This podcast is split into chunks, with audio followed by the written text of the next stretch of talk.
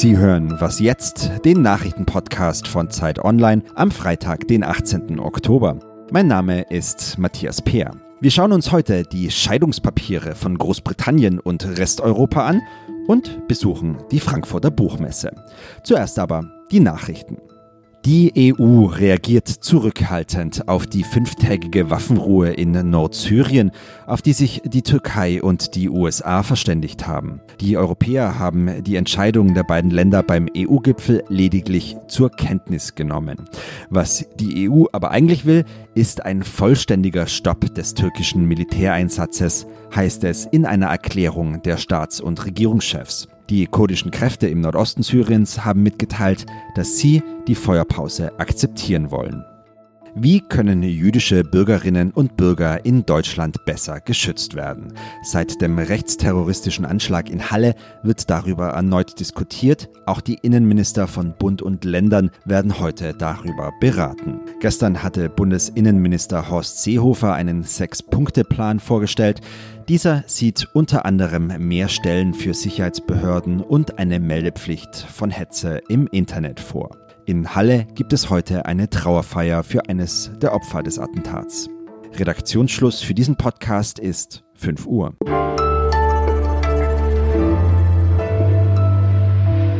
Willkommen zu einer neuen Folge Was jetzt? Ich bin Rita Lauter. Keine zwei Wochen mehr, dann tritt Großbritannien aus der EU aus. Oder doch nicht? Falls ja, dann läuft gerade der letzte EU-Gipfel, bei dem Großbritannien noch als Mitglied geführt wird, Gestern aber hieß es nun von beiden Seiten, we have a deal. Wir haben eine Einigung. Bettina Schulz in London. Wie ist denn vor dem heutigen Gipfeltag 2 der Stand der Verhandlungen? Woraus besteht dieser Deal? Also beide Seiten sind sehr aufeinander zugegangen, muss man sagen. Es geht jetzt darum, und das war ja immer das Wichtigste, dass es auf der Insel in Irland keine harte Grenze gibt, keine Zollkontrollen gibt. Da musste auch Boris Johnson nachgeben. Das ist jetzt alles ein sehr kompliziertes Modell, aber läuft im Prinzip darauf hinaus, dass in der irischen See, also in den Häfen auf britischer Seite und nordirischer Seite, die Verzollung der Ware kontrolliert wird, und zwar der Ware, die von Großbritannien über Nordirland in die irische Republik geht. Die andere wichtige Regelung ist, dass sich Nordirland im Handel an EU-Standards und Qualitätsvorschriften halten muss. Dadurch bekommt aber Nordirland den direkten Zugang zum EU-Binnenmarkt. Das ist wichtig für den Handel da. Die Regelung ist jetzt, dass alle vier Jahre in Nordirland alle Parteien zusammen abstimmen können, ob die Sonderrolle, die Nordirland jetzt bekommen soll, weiter besteht. Nun ist Boris Johnson bei diesem Deal auf die Zustimmung im Parlament angewiesen, wo er keine Mehrheit mehr hat, nachdem er parteiinterne Kritiker aus der eigenen Fraktion geworfen hat. Die Labour-Opposition nennt den Deal noch schlechter als den, den Johnsons Vorgängerin May ausgehandelt hat. Mit ihr ist also auch nicht zu rechnen. Und die nordirische DUP, die Johnson bislang unterstützt hat, ist auch skeptisch. Wie will er sie denn noch umstimmen? Die DUP, die wollte sicherlich jetzt noch einiges rausholen, aber der Punkt ist natürlich, will die DUP wirklich die Partei sein, die letztendlich dafür verantwortlich ist, dass es im Zweifelsfalle gar keinen Brexit gibt oder dass da noch eine endlose Hängepartie weitergeht? Und die müssen auch immer darauf gucken, wie sie letztendlich in einer Wahl in Nordirland dastehen. Sie müssen zeigen im Prinzip, dass sie kämpfen bis zum Schluss.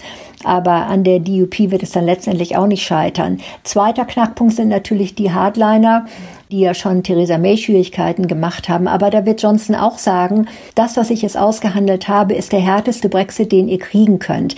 Aber es steht sehr auf Messerschneide. Morgen tritt das britische Parlament zu einer Sondersitzung zusammen. Und du hast ja am Anfang der Woche bei uns im Podcast erst erklärt, dass das Parlament auch entscheiden könnte, dem Deal nur zuzustimmen, wenn es ein neues Referendum gibt. Also wäre theoretisch denkbar, dass die Briten nach diesen besagten drei Jahren Verhandlungen doch nicht die EU verlassen? Ja, man muss sehen, jetzt geht es ja nur um eine generelle Zustimmung zu dem Konzept. Das Ganze muss dann hinterher in britisches Recht umgesetzt werden. Das ist ein großes Gesetzesverfahren, das wieder durchs Unterhaus und durchs Oberhaus muss. Da gibt es wieder Möglichkeiten der Abgeordneten einzuschreiten. Auch da können die wieder sagen, wir stimmen zu, aber nur wenn es hinterher eine Volksabstimmung gibt. Also diese Volksabstimmung kann noch kommen. Und ja, es kann dann im Zweifelsfalle, wäre es ganz verrückt, dazu kommen, dass dann die Mehrheit der Bevölkerung sagt, nein, einen harten Brexit wollen wir nicht. Wir wollen in der EU bleiben und das Ganze kippt. Aber das ist wirklich Zukunftsmusik.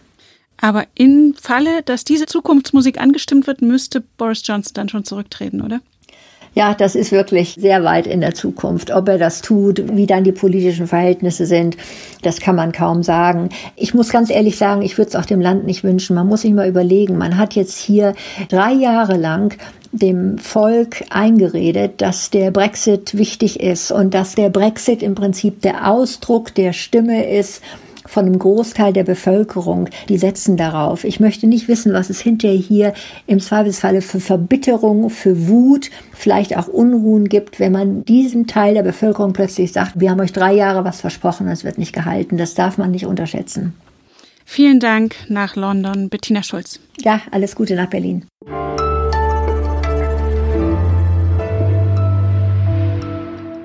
Und sonst so? Schlechte Folgen fürs Klima, schlimme Bilder aus der Massentierhaltung, für viele Fleischesser kein Argument, nicht weiter herzhaft Steaks zu essen. Doch wie weit ginge ihre Fleischeslust, wenn sie ihr eigenes Haustier verspeisen müssten? Das fragt eine neue britische Reality-Show mit dem doppeldeutigen Titel Meet the Family. What happens when your dinner becomes your pet? Familien nehmen für drei Wochen ein Nutztier auf, schaffen sie es danach nicht auf Schinken, Burger und Bratwurst zu verzichten, wandert das Tier in den Ofen. Vielleicht haben sich die Macher der Serie von der Weihnachtsgans Auguste inspirieren lassen. Darin bringt es eine Familie nicht übers Herz, ihre über Wochen gemästete Weihnachtsgans zu schlachten und nimmt sie schließlich in ihre Familie auf. In zwei Monaten ist ja auch schon Weihnachten und vielleicht landet dieses Jahr unterm Tannenbaum statt eines Hundewelpens ein Hausschwein.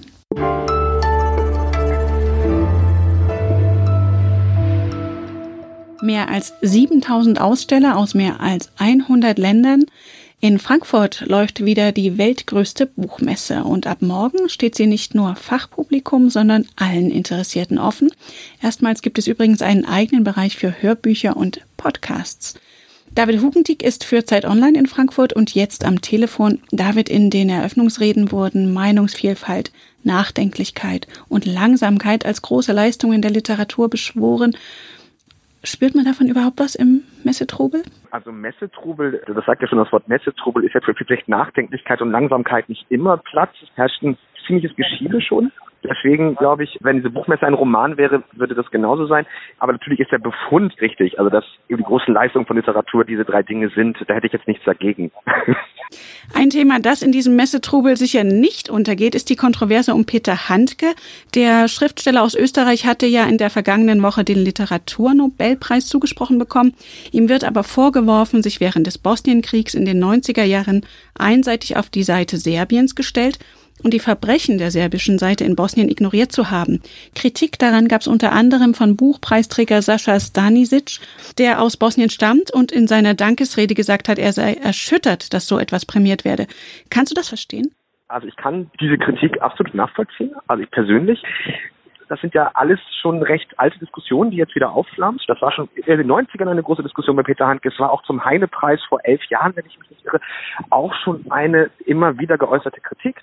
Politische Position von Peter Handke wirklich zum Jugoslawienkrieg jetzt ist natürlich die große Frage, und die kommt ja immer wieder, inwieweit ich Autor und Werk letztlich trennen kann. Ich persönlich finde, bei Peter Handke kann man das eben nicht so hygienisch auseinanderhalten. Und nach dieser Kritik wurde natürlich auch Handke wiederum befragt, was er davon hält. Und der hat gesagt, ich stehe vor meinem Gartentor und da sind 50 Journalisten und alle fragen nur wie Sie. Und von keinem Menschen, der zu mir kommt, höre ich etwas, dass er sagt, dass er irgendwas von mir gelesen hat, dass er weiß, was ich geschrieben habe. Es ist nur die Frage, wie reagiert die Welt?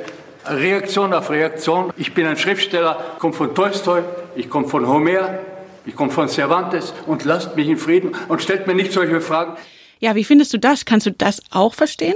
Also zumindest ist es auf vielen Ebenen erstmal interessant. Also es ist interessant, dass er sich auf Cervantes beruft und auf Tolstoi beruft und auf Homer beruft, was natürlich eine Menge über Peter Handkes schriftstellerisches Selbstbild aussagt. Also und eben auch über diese Verhaftung im rein literarischen und, und eben das gewissermaßen politischer Realität irgendwie enthoben sei. Diese Formulierung wurde natürlich auch schon in den sozialen Medien relativ amüsiert drüber. Das ist das eine. Das ist auch ein bisschen komisch. Das andere ist aber, dass Peter Hanke an seinem Gartentor dann irgendwie Journalisten abweist und ihnen keine Antwort auf ihre Fragen gibt das kann ich irgendwie nachvollziehen. Also ich meine, er ist ja nicht unendlich auskunftspflichtig, er ist kein Politiker und er kann sich auf die Position zurückziehen. Es steht doch alles in meinen Büchern. Und die müssen sie nur lesen. Das finde ich auch legitim. Und du berichtest für Zeit Online über das weitere Messegeschehen. Vielen Dank nach Frankfurt, David. Das war Was Jetzt, der Nachrichtenpodcast von Zeit Online. Wenn Sie mögen, schreiben Sie uns gern an wasjetzt.zeit.de. Für Sie im Studio war Rita Lauter. Ich wünsche Ihnen ein schönes Bücherwochenende. Gastland ist ja diesmal Norwegen. Welche Autoren kannst du da empfehlen? Thor Ulven würde ich empfehlen. Der ist schon nicht mehr am Leben. Der hat ganz, ganz wenige Bücher geschrieben, nur aber sehr, sehr geheimnisvolle, düster verrätselte Literatur.